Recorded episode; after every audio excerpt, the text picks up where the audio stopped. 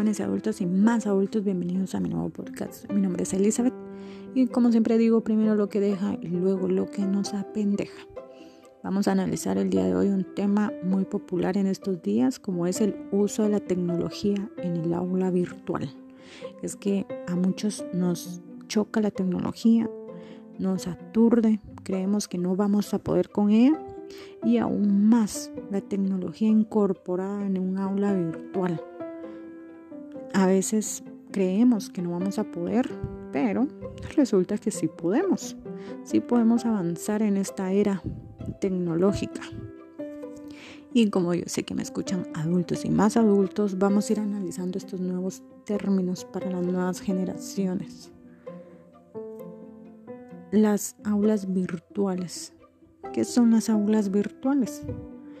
Las aulas virtuales son una nueva modalidad educativa que se desarrolla de manera complementaria o independiente de las formas tradicionales de educación y que surgen a partir de la incorporación de la tecnología, información y comunicación en los procesos de enseñanza-aprendizaje. O sea que vamos dejando atrás el típico salón de, de clases, alumnos, profesores, escritorios, pizarra, marcadores. Todo eso va quedando atrás y nos vamos incorporando a una era tecnológica. ¿Y qué se incorpora con esta era? Las llamadas TIC. ¿Qué son las TIC? Son algo raro, ¿verdad? Pues son las tecnologías de la información y la comunicación. Estos son los recursos y herramientas que se utilizan para el proceso, administración y distribución de la información a través de elementos tecnológicos como ordenadores, teléfonos, televisores, etc. Y es que este año de pandemia. Vino a revolucionar toda la educación. El uso de la TIC ha ido a un ascenso total.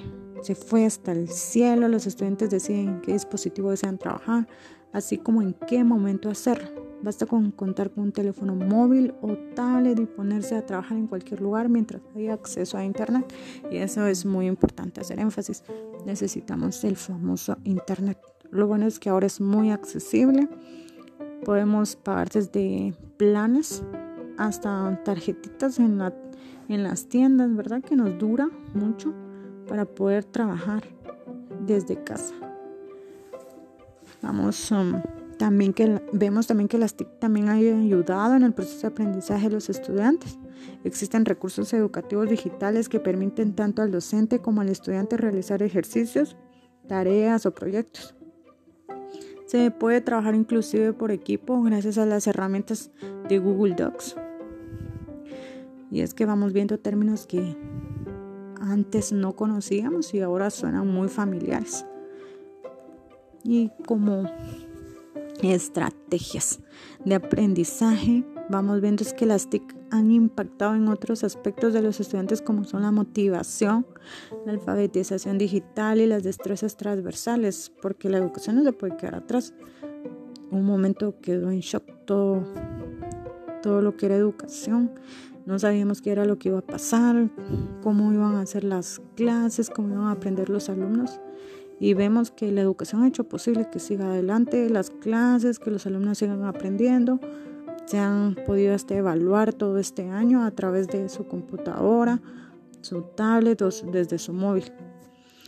También tenemos que dar importancia y conocer que las herramientas se pueden usar en clase, también presenciales y modificar la dinámica en la misma. Vamos a tener que romper paradigmas y dejar a los estudiantes que hagan uso de las TIC tanto para aprender como para generar conocimiento, porque es claro que las generaciones actuales van conforme la tecnología. Nuestra era ya es muy diferente incluso un año atrás. No conocíamos muchas muchas herramientas que ahora son muy útiles y ya existían, pero ahora se nos ha forzado a aprender a, a utilizarlas. Y herramientas podemos ver en internet que son muchas. Por ejemplo, encontramos un total, Litmos, Edmo, Google Classroom, Educatina, Zoom, Google Meets, Microsoft Teams, Canva. Nos han servido para las clases para tanto para recibirlas como para darlas. Hemos estado rompiendo paradigmas y hay que seguir así. Hay que seguir revolucionando la educación porque esta nueva era los nuevos alumnos se aburren fácilmente. Entonces hay que idear formas para que su educación sea muy productiva, atraer a los alumnos para que ellos quieran aprender, para que sigan evolucionando en la educación.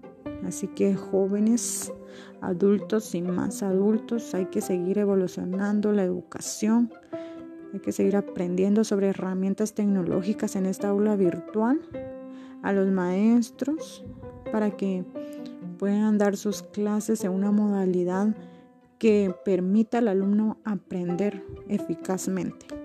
Así que los espero en otro nuevo tema, incluso en este tema espero que me dejen sus comentarios para ver qué podemos añadir, porque de este tema sale un sinfín de temas y así poder romper paradigmas.